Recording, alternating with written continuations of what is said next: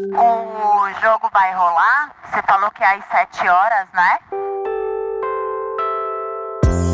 Não, não rolou. Na verdade, tem um jogo que tá rolando, mas não é exatamente esse aí. Mas sabe como é? Se a gente quer vencer o campeonato, não tem que ficar escolhendo adversário. Ao menos é o que dizem, né? Mas tudo pode mudar quando o adversário não é um adversário, é um inimigo. Um inimigo quase oculto que aproveita de um espirro, de uma tosse, uma coçada no nariz ou no olho, um dedo na boca ou um abraço para pegar a gente desprevenido. E a gente tem que ganhar esse jogo, não tem jeito. Só que para ganhar a gente tem que estar tá junto, porque dessa vez nós estamos do mesmo time. E a melhor estratégia para vencer é nos ouvirmos. Você está no podcast Dux Coworkers, a voz da inteligência coletiva em busca de soluções inovadoras. E aí, faz um tempinho já que a gente está ouvindo falar nessa Covid, Covid, Covid, até que, pô, chegou no Brasil e fui levar a sério quando eu soube que os casos, na realidade, estavam subnotificados. Aí bateu aquele, aquele desespero, né? De nós vamos. É, preciso sair de São Paulo tal. Aí fui, deixei tudo pronto no meu computador para poder fazer home office, assessoria. E eu vi que o povo tava ficando mais maluco que eu, na real. Que eu fiquei preparada e tal. Vim, peguei meu carro, vim pro interior. Vindo meio que numa missão de filme. A reação da Fabiana, que é servidora pública, não foi uma exceção. Pouca gente deu bola pro Covid-19 quando ele começou a chegar, lembra? Quando você começou a se preocupar de verdade com ele, a se dar conta de que ele era de fato uma ameaça. A gente estava no meio do Ziriguidum quando o caçula da família coronavírus desembarcou por aqui. E tudo que vemos hoje lá atrás, lá no Ziriguidum, ainda parecia um exagero, um roteiro de filme, um enredo de escola de samba. Tem gente que viaja na fantasia. Mas veio a pandemia italiana, o cancelamento do SXSW, a suspensão de shows, festas, eventos, campeonatos esportivos da NBA. A NBA foi suspensa, dá para acreditar? Parecia fake news, mas não. Era um cisne negro transvestido de vírus. O que mudou realmente na nossa vida é, é estarmos de portas fechadas, coisa que eu me lembre ocorreu apenas uma vez na nossa história e foram dois dias, é, em virtude do falecimento do meu avô. Nossa empresa Zaxis Tuso, criada por mim e meu irmão, atua no segmento de simuladores virtuais. Criamos simuladores tanto para o mercado de entretenimento, educação e esportes, só dando exemplos, temos simuladores de spinning para aulas de spinning ou provas de triatlo indoor, simulador de empilhadeira, trator, simuladores com realidade virtual, realidade aumentada, tudo que está nessa tecnologia que engloba interação em mundos virtuais.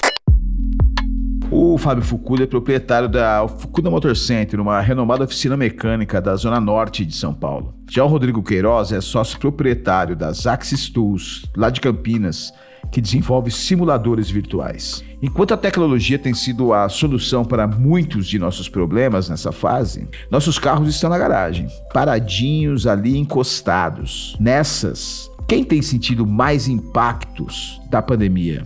O Fukuda ou Queiroz? A resposta parece bastante óbvia, né não? A nossa clientela é uma clientela que é, agenda os serviços, então nós temos os serviços praticamente todos agendados até o final do mês uh, e também para as próximas semanas, alguns outros serviços. Trabalhamos bastante com a parte de restauração mecânica de alguns automóveis, então isso demanda bastante tempo, que nos é, permite ter uma programação mais extensa também. Nesse momento de pandemia, semana passada, dia 18 do 3, nós tivemos cancelada a entrega de três simuladores. Seriam dois de empilhadeira e um de trator para um porto do Espírito Santo. A gente também trabalha bastante com SESCs na rede no estado todo. É, e para maio já tínhamos fechado alguns contratos, mas que por orientação do SESC, por enquanto está em stand-by. Ó, oh, Esqueça o óbvio. Esqueça os parâmetros. Vivemos tempos inéditos e realmente disruptivos. Realmente disruptivos. Então, Fábio Rosé, trabalho em RH na L'Oréal. Estou aqui em Nova York há um pouco mais de sete meses. Cara, tá tudo suspenso, né? A vida de todo mundo tá meio. Meio não, totalmente em stand-by, é, esperando entender qual vai ser o impacto e quanto tempo vai durar essa coisa toda. Meu dia a dia de trabalho tem sido é, infernal, assim. Eu nunca brigo com a minha mulher, a gente brigou no quarto dia de, quarentena porque eu estava ausente, ausente e confinado em quarentena é, de tanto trabalhar, de tanto ter que tomar a decisão de o que vai acontecer com, com a empresa, porque parar uma empresa é muito mais difícil, eu acho, do que acelerar uma empresa. E, e a quantidade de decisões que tem que ser tomadas e a, as consequências das decisões que você acabou de tomar sem ter um, um playbook, né? sem ter onde você copiar, não tem referência para o que está acontecendo. Não tem referência para o que está acontecendo. Essa é a base da teoria do cisne negro, desenvolvida pelo Nassim Nicholas Taleb. Ele diz que estamos à mercê de possibilidades quase impossíveis de acontecerem porque simplesmente subestimamos o quase. Isso é coisa de quem não conhece o mundo em que vive, diz Taleb. Só que o quase tá lá, doidinho para virar realidade. E quando consegue o evento de baixa probabilidade de ocorrer ocorre, seus impactos são avassaladores tudo muda, cara. Absolutamente tudo. Ô meu velho, seguem os áudios, cara. Espero que ajude ou não, fica à vontade. É, cara, vamos sim, né? Vamos tentar. Primeiro vamos sobreviver a essa bicheira toda, né? Cenário maluco. Mas tamo aí, cara. Cuide-se. Ouvimos 49 pessoas entre pequenos empresários autônomos, colaboradores assalariados, freelancers e servidores públicos, distribuídos em vários segmentos econômicos, para ter uma ideia inicial de como temos encarado este cisne negro a partir do confinamento, do trabalho, da tecnologia e da colaboração. Nossa, que beleza, que engraçado! Você fazendo xixi. Eu adorei. Eu tô muito ansiosa pra gente se ver outro dia de novo.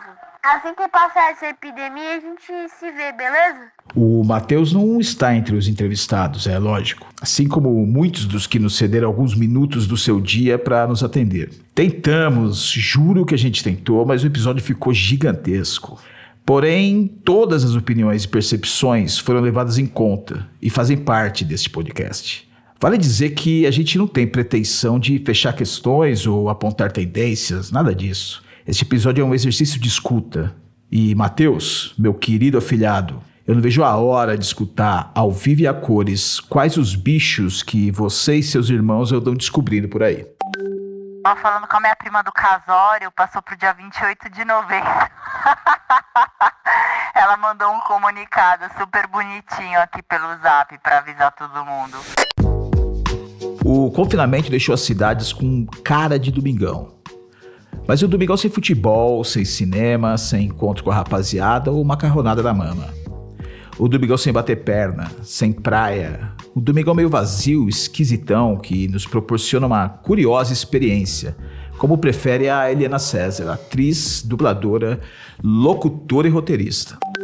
Bom, eu confesso que eu gosto muito de recolhimento, assim, de estar em casa, mas igualmente eu amo trabalhar com equipe, estar tá perto de gente. Eu amo equilibrar essas duas coisas, sabe? Então tem sido uma experiência, no mínimo, curiosa.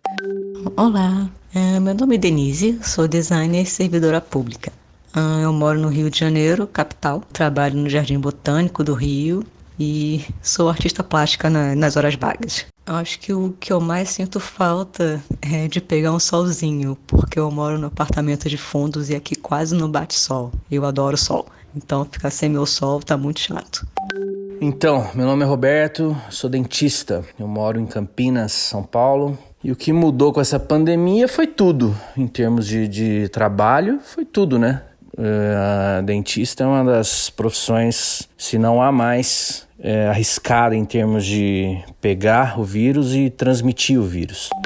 E tô cozinhando, que é uma novidade. Meu sobrinho tá adorando, ele é gordinho, come tudo. E eles ficam só no videogame e fazendo as tarefas. Agora eu quero implantar também alguma rotina de exercício, que senão vai ficar difícil. E é isso, enlouquecendo na quarentena. No sexo, nada, só uns paqueras mandando mensagem. Oi, eu sou a Nayara, eu sou UX Manager, moro na cidade de São Paulo e atualmente eu trabalho na Gimpass. O que mudou na minha vida com a pandemia, eu acho que foi o fato de isolamento, acho que mudou na vida de todo mundo. E eu sinto mais falta da convivência com as pessoas, de ter o dia a dia, de troca de conhecimento, de troca de experiência. Isso faz muita falta, acaba perdendo um pouco esse contato mais humano. Então, eu fico em casa nesses dias e assim, tem sido bom. Eu tenho, vejo umas seis horas ou oito horas de TV francesa, então eu já tô quatro ou cinco dias ouvindo francês é, como principal língua. Então já estou falando de novo francês. Aproveitei para arrumar umas coisas. Vou viver com a minha gata. Que mais? Tenho lido, estudado bastante. E a atividade física que é um problema, né? Bom, como vocês podem olhar pelo notar pelo tom monótono do meu discurso, a vida tá assim, tá devagar, aprendi a cozinhar de novo e vai indo, cara, vai indo. A primeira coisa que foi citada como a que mais faz falta na vida confinada foi o convívio com as pessoas, para 48%, exercícios físicos, para 15%, e 7% citaram a liberdade de ir e vir. Amor, acabaram de soltar o comunicado. Duas semanas de home office até segunda ordem. Home office. De repente parece que todo mundo pode trabalhar em casa e tocar a vida do conforto e aconchego do lar mas quase 25% dos nossos entrevistados não exercem funções que permitem o trabalho remoto. É, home office, no meu caso, é impossível, né? É, salvo algumas, algumas dicas e alguns tratamentos é, no que concerne a articulação temporomandibular, que tem um foco mais em, em, em causas, de, de então uma, o foco em mudança de hábito. Então, alguns pacientes eu acabo conseguindo auxiliar à distância, mas a maioria não, né? Eu tenho que estar lá. Então, comigo não tem jeito home office. Eu, quando eu fico em casa, eu, o máximo é, em termos de trabalho, é me atualizar, curso e tudo mais. O que se tem falado bastante de home office, para nós, no nosso ramo, não se, não, não se aplica. Uh, não tem como, eu não tenho como levar uma oficina inteira é, para dentro de casa. Talvez se eu me mudasse para cá, o que não chega a ser algo fora da realidade.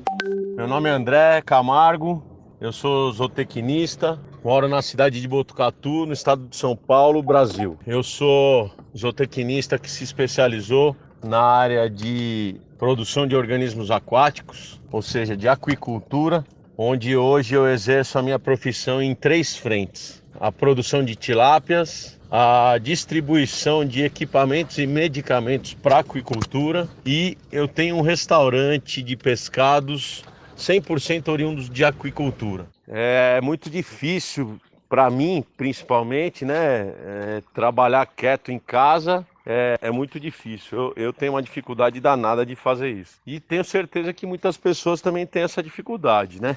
Meu nome é Pércio, eu sou médico radiologista, moro no Paraná, especificamente em Maringá, e trabalho em Londrina. É, logo de cara, peguei uma dor de garganta e já faz cinco dias que eu estou confinado em casa de quarentena. Minha vida tá assim, eu tô aproveitando bastante esse período que eu fico em casa, apesar da saudade que eu tenho da minha mulher e das minhas duas filhas. Aí agora à tarde eu vou organizar com as meninas as prioridades, ainda bem que todas têm computador em casa, então a gente vai fazer um esqueminha assim, né, de fazer as coisas de lá e enfim, vai se alinhando, né, não tem jeito. Para 43% do pessoal, o home office não é novidade. 44% deles são empreendedores. 31 são colaboradores e 25% freelancers. A Camila, psicóloga especializada em neuropsicologia que trabalha com a terceira idade, está aprendendo a como lidar com essa nova realidade que ela jamais sonhou viver. A gente, eu pelo menos nunca, nunca, nunca tinha feito home office. Foi muito louco porque no primeiro dia eu perdi a mão total, assim, acabou o almoço.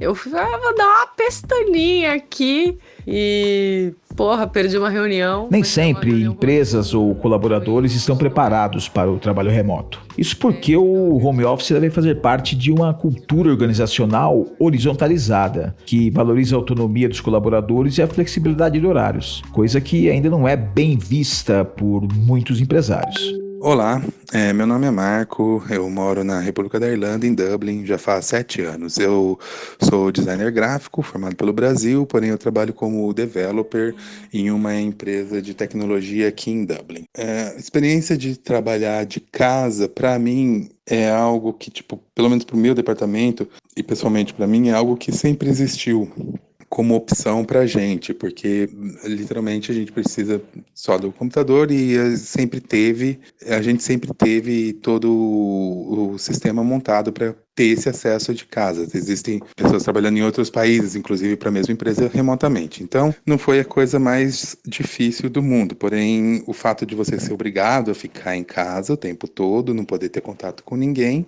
começou é um pouco mais complicado. O formato das nossas reuniões mudou bastante. A experiência, acho que só está sendo um pouco mais difícil porque você, porque a gente realmente não sabe quando exatamente isso vai acabar e não é muito fácil ter que ficar todo dia, você sair, sair da cama direto para a mesa do computador e começar a trabalhar, entendeu? Colaboração na minha empresa, particularmente, tem sido incrível. A empresa tem, ela aumentou o acesso a todo mundo. Antes disso, o acesso ao trabalho remoto era basicamente é, somente para o meu departamento, porque é tecnologia e a gente literalmente precisa só de internet, computador, tá tudo na nuvem. Agora eles tiveram que fazer toda a expansão do sistema para poder atender todo mundo. Então, inclusive atendimento, é, atendimento está sendo feito através de, do home office.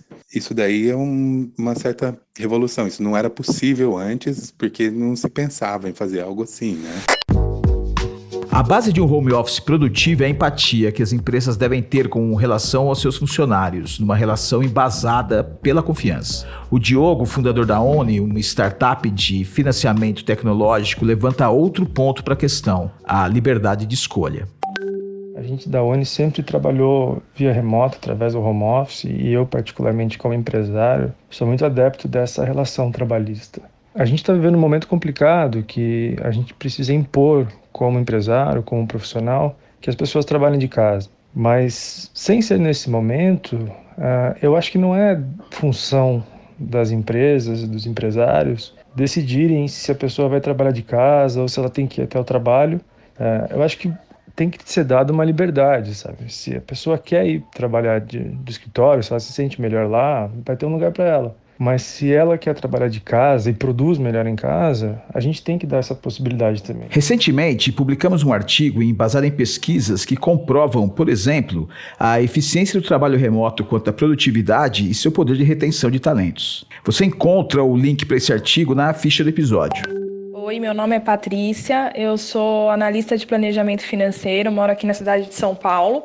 Eu trabalho numa indústria farmacêutica, sou formada em administração com pós em controladoria. O que, que mudou na minha vida de eu estar trabalhando em casa? Na verdade, já é uma prática da empresa a gente ter o home office, a diferença é que a gente nós estamos muito mais conectados e 100% em casa. Então, o fato de trabalhar de casa não mudou tanto porque já era uma prática que a, que a empresa onde eu trabalho já faz. É, o que eu sinto mais falta é, é, o contato com as pessoas, é a minha rotina de exercícios, é a socialização em si mesmo, mesmo nos dias de trabalho.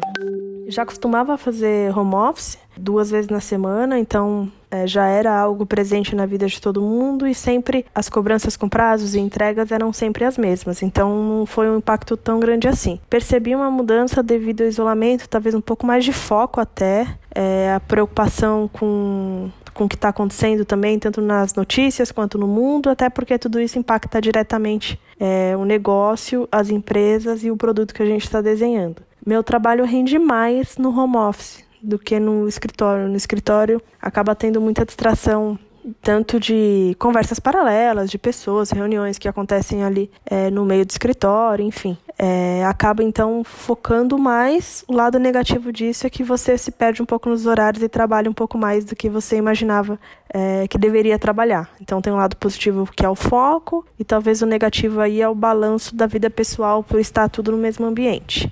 Bom, a vantagem de, do home office é não precisar pegar o ônibus para ir e voltar do trabalho, nem trânsito, então é bem menos estressante. Mas a desvantagem é porque eu acho que o contato direto com a equipe agiliza bastante o trabalho. E de home office você depende da, da pessoa ler o e-mail, atender o telefone para responder, você poder terminar o trabalho para mandar de volta e ter aprovação e tal. Tudo bem, isso também acontece indo para o trabalho. Mas tendo a sua equipe ali do lado, eu acho que trocar as ideias fica muito mais rápido, muito mais dinâmico. A dica que eu dou é justamente o seguinte, né? Entender que o importante nesse movimento é que você entenda a sua gestão do tempo, entenda qual o melhor momento para fazer um trabalho criativo, qual o melhor momento para fazer um trabalho analítico, qual o melhor momento para aprender e qual o melhor momento para estar com a sua família. Eu não aguento mais ficar em casa. Interditaram a piscina aqui do prédio. É importante prestar atenção na dica da Tati Tosi, pesquisadora de tendências e comportamentos sociais digitais e especialista em inteligência competitiva nas redes sociais e comportamento do consumidor digital. Cada um de nós deve encontrar o seu jeito de trabalhar em casa, porque mesmo que a gente tenha a mesma atividade, somos pessoas diferentes. Meu nome é José Mauro.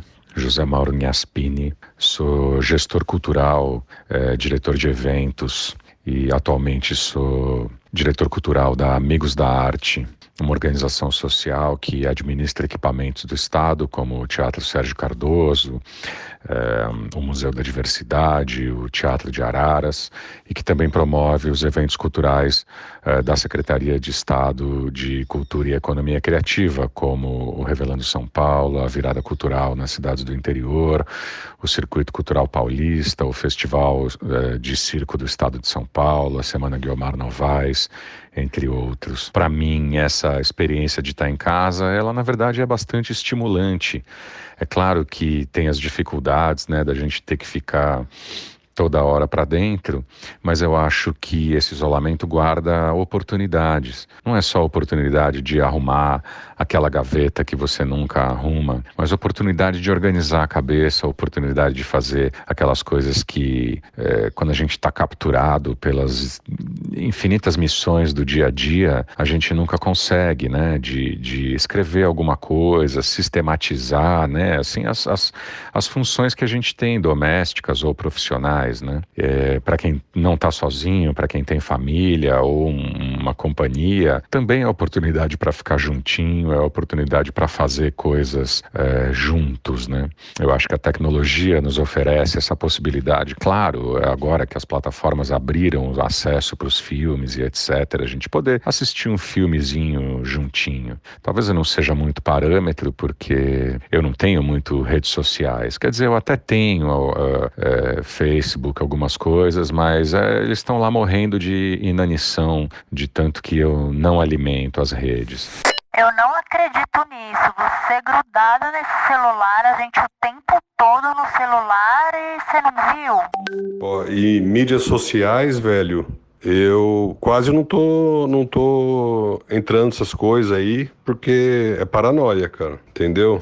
A tecnologia de conectividade hoje em dia me auxilia muito no trabalho em termos de divulgação e, e agendamento de pacientes. Ajuda em termos de, de atualização, de, em termos de estudo e artigos científicos, de informação, mas atrapalha muitas vezes em termos de desinformação. Né? Às vezes você tem que ficar correndo atrás dos pacientes para informar adequadamente com, com esse, nesse mar de, de notícias falsas que tem, né? Principalmente na época de pandemia, muitas vezes a gente tem que ficar, re, é, ficar educando as pessoas por conta da desinformação que elas têm. E a minha relação com a tecnologia, em termos desta conectividade, ela é boa nesse sentido, mas é ruim no sentido de que muitas vezes você fica de bobeira em rede social e isso diminui muito a produtividade, né? Então, muitas vezes isso atrapalha mais do que ajuda.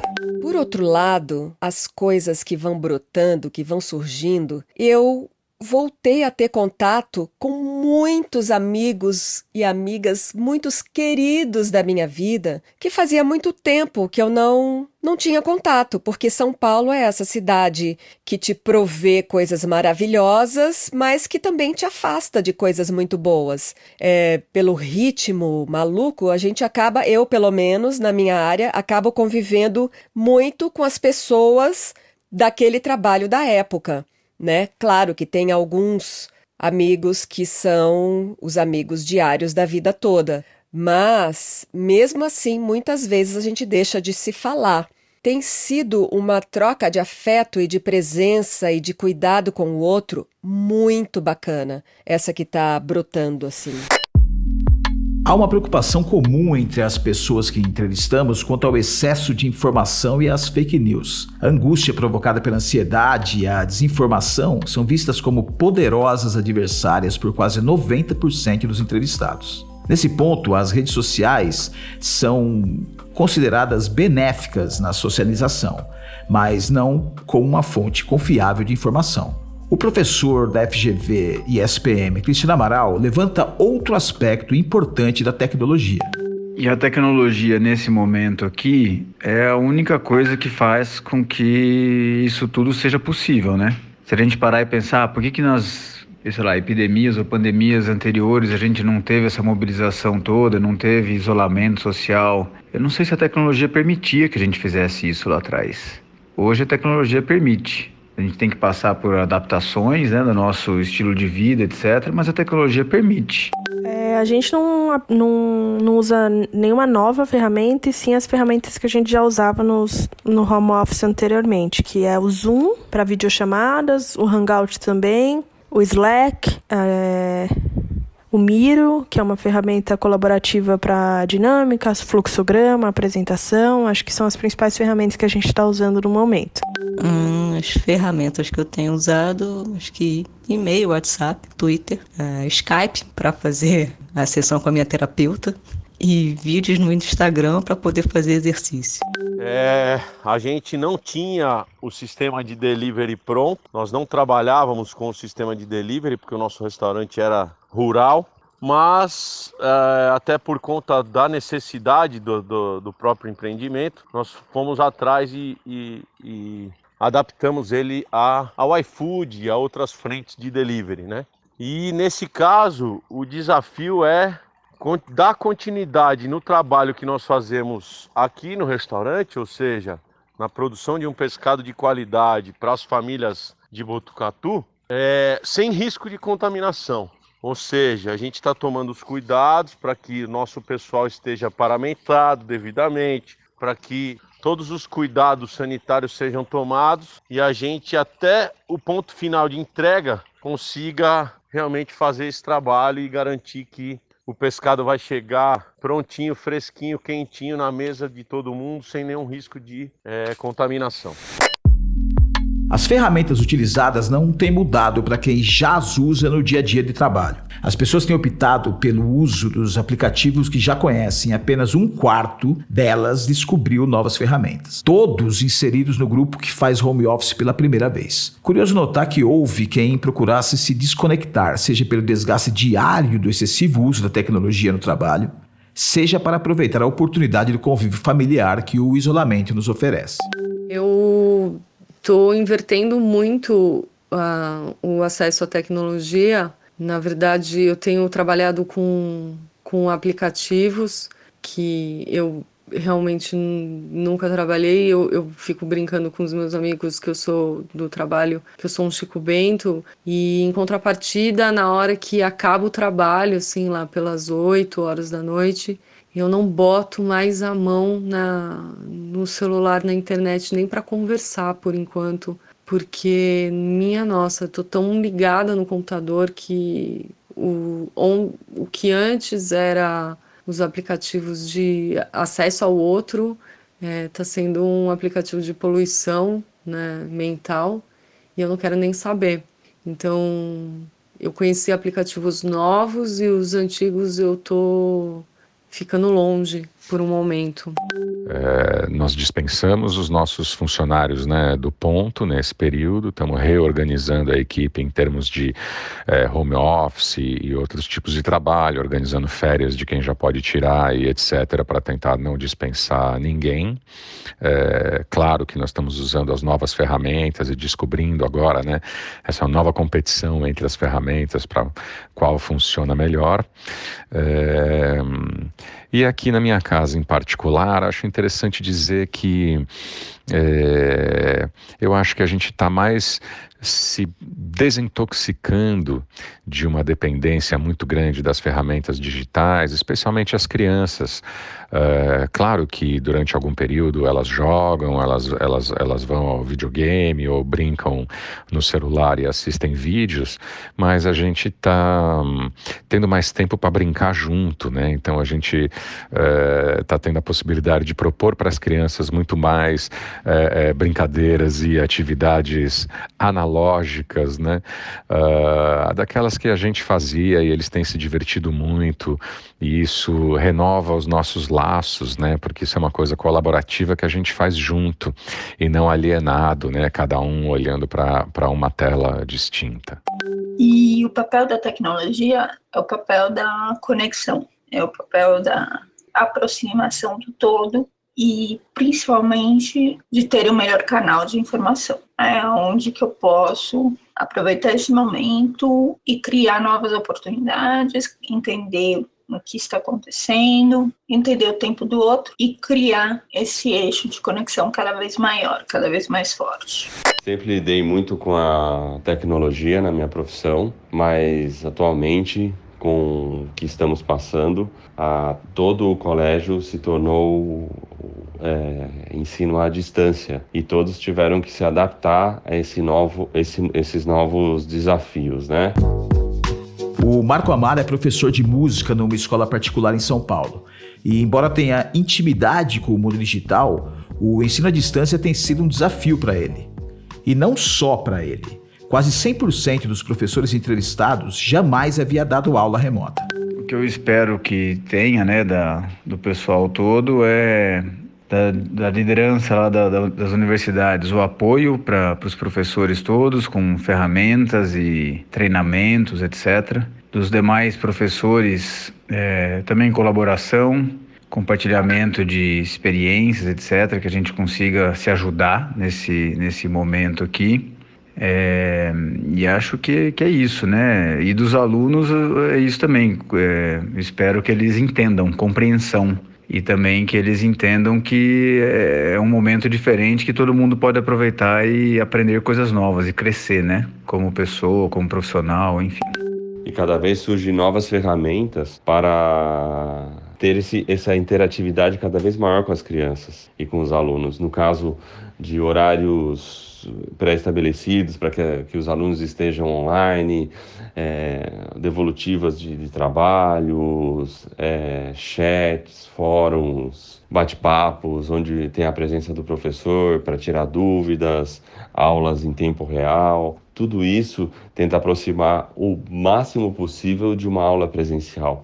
Eu sou da equipe, eu sou a pessoa mais mais velha da equipe, é todo mundo jovem então a gente tá fazendo lives no YouTube, a gente usa o Zoom, a gente essas coisas para mim são muito novas para eles, é, é, eles eles se adaptaram muito rápido, assim, foi impressionante. Ainda bem que tinha essa essa geração nova na equipe, o que fez uma auxiliou muito a gente a conseguir de uma semana para outra conseguir é, não ficar sem aula, porque a gente já está dando aula, né? E estamos se virando nos 30 para ajudar ao nosso público-alvo a conseguir acompanhar essas aulas do jeito mais fácil.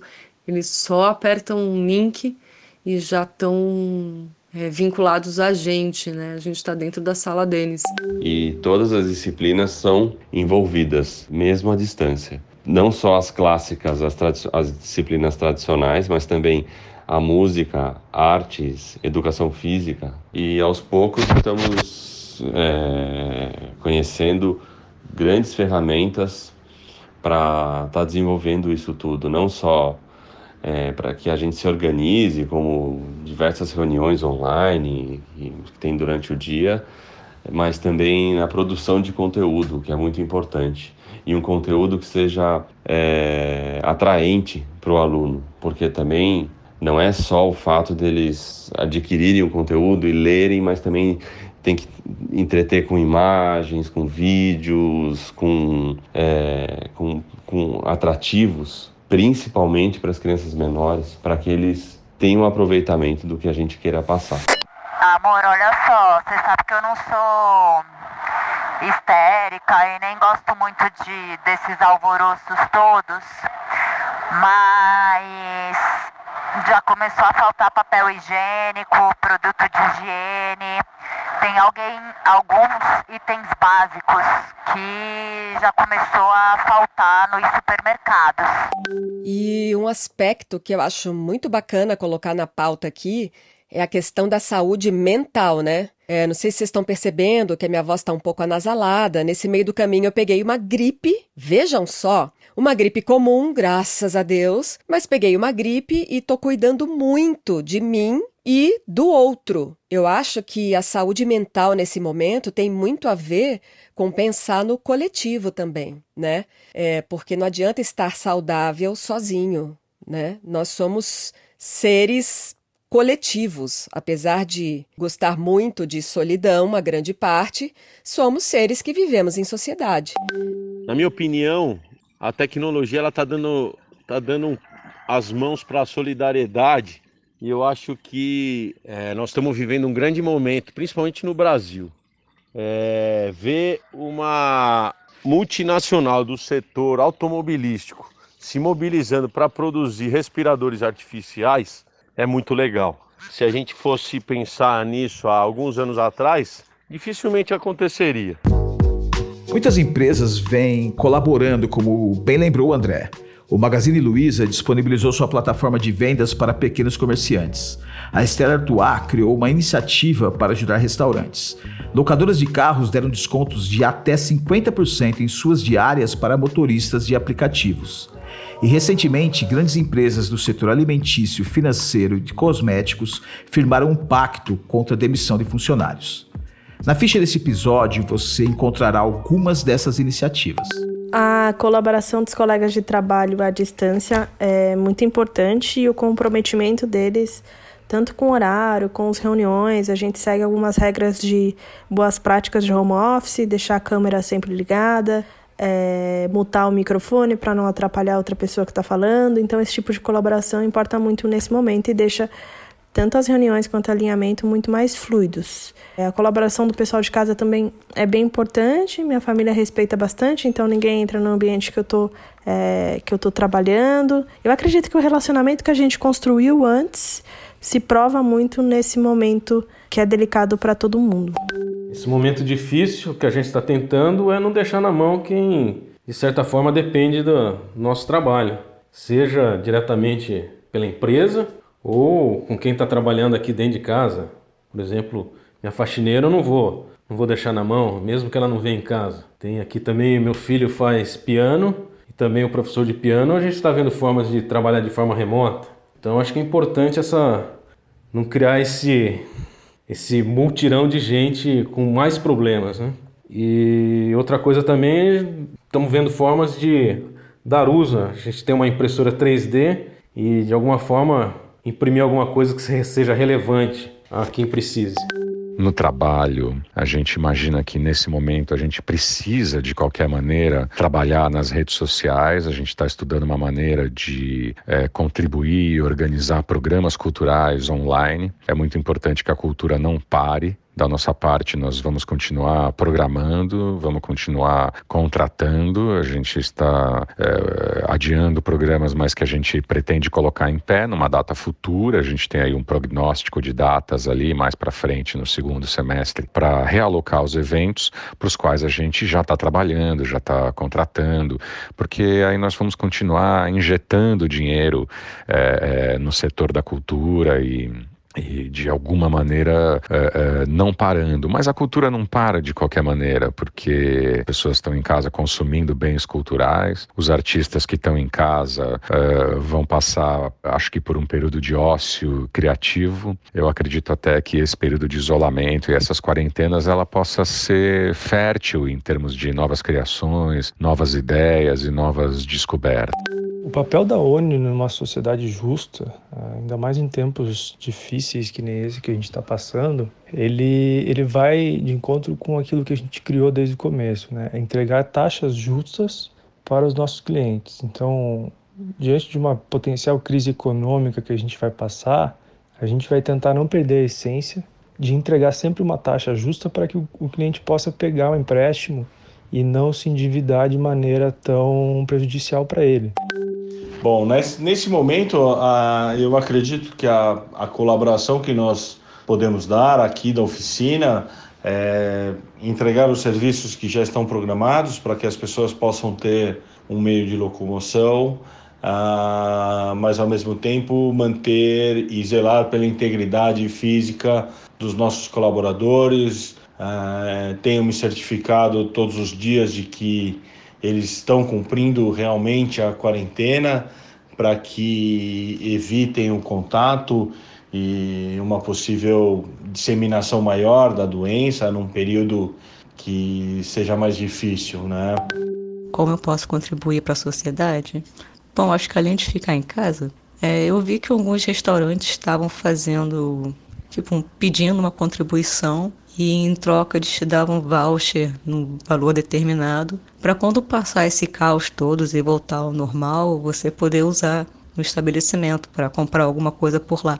E a minha preocupação maior, enfim, lógico que não é nada agradável não ter a perspectiva do que vai acontecer com a nossa vida daqui a três, quatro meses, talvez mais. É, a minha preocupação é com favela, né, cara? Aí no Brasil, na hora que bater, vai ser avassalador, porque, ah, eu estou, estou confinado é, com freezer cheio, com um freezer, by the way, né? Com um freezer, com uma geladeira para guardar alimento e com dinheiro para comprar comida para guardar, para estocar. É, a favela não tem muitas casas, a grande maioria das casas não tem nenhuma geladeira para guardar coisa, nem freezer para guardar coisa e nem o dinheiro para comprar as coisas para guardar. É, nem o trabalho do dia para ganhar o dia os caras têm mais porque o mundo parou. Então, é, e sem registro, sem, sem nada. Eu acho que essa, essa é a minha maior preocupação.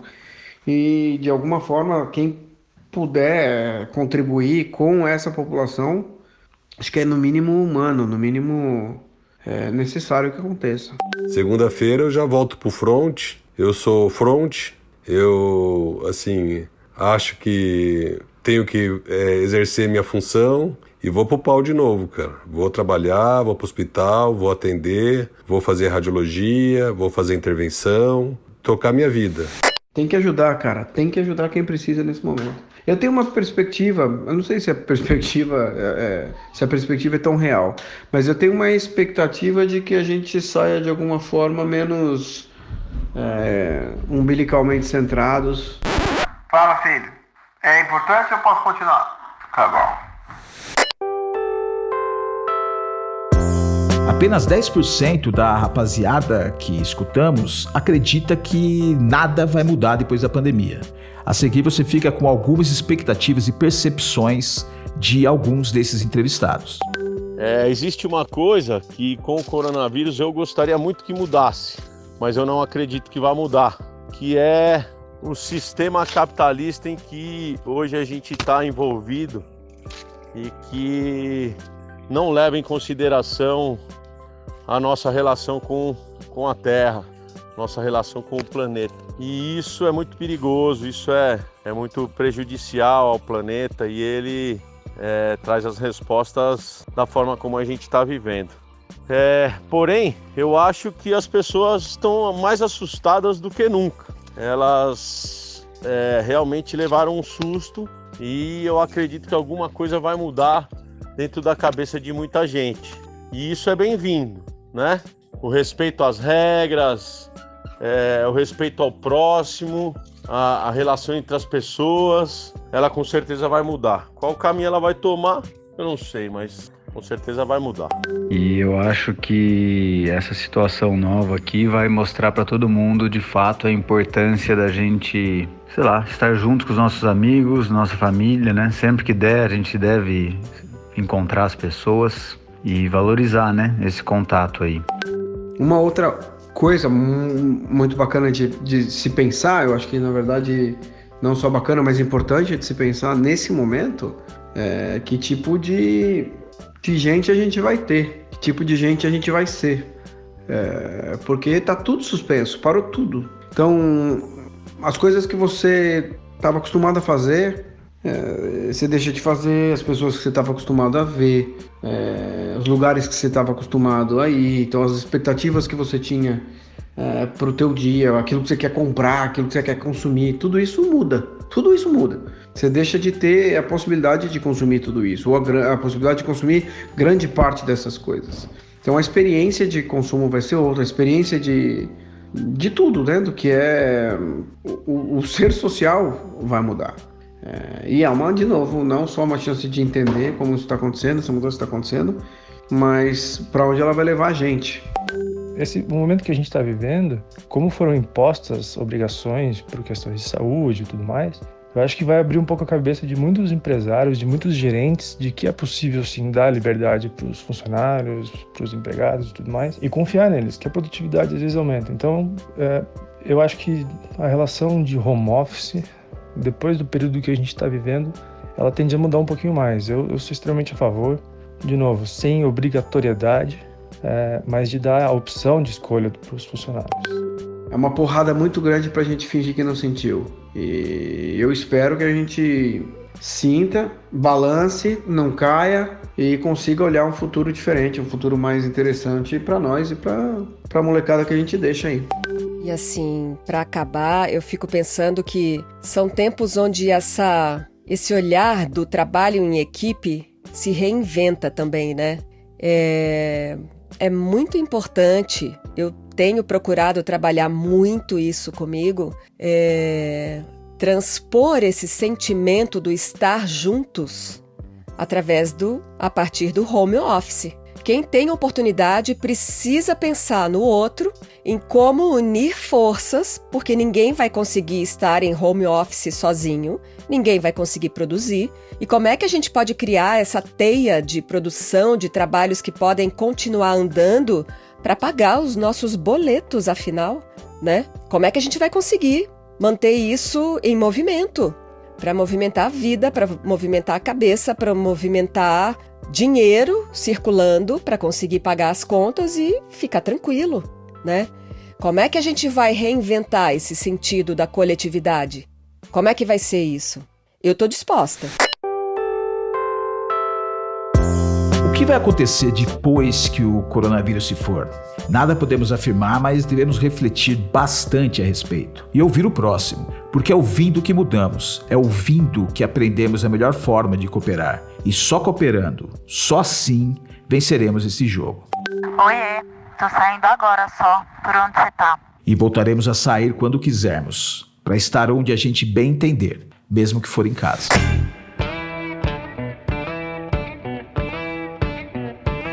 A gente espera que você tenha gostado desse episódio para poder compartilhá-lo, curti-lo, salvá-lo nos favoritos, ouvi-lo de novo.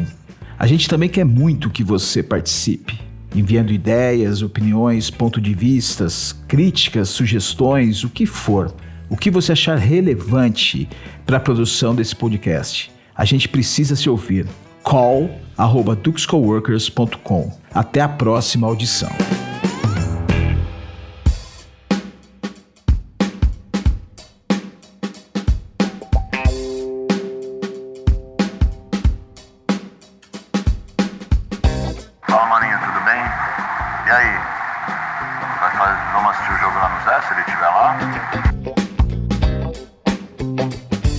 podcast foi produzido por Dux Coworkers.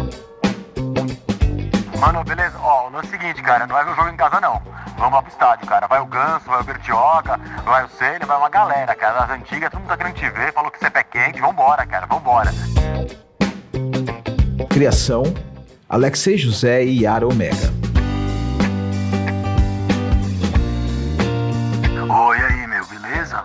Então, cara, não vai dar não pra eu ir no jogo, cara finalmente levar meu filho no parque, beleza?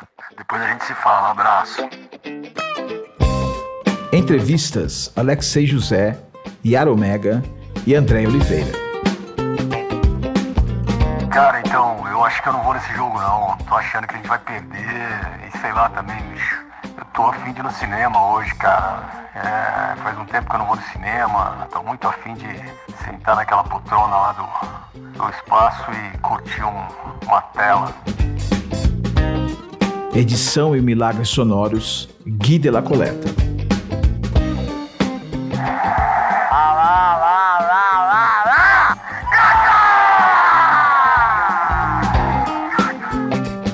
A Dux Coworkers agradece muito a participação especialíssima dessas 49 pessoas que nos atenderam pronta e gentilmente. 3 a 0 fim de jogo.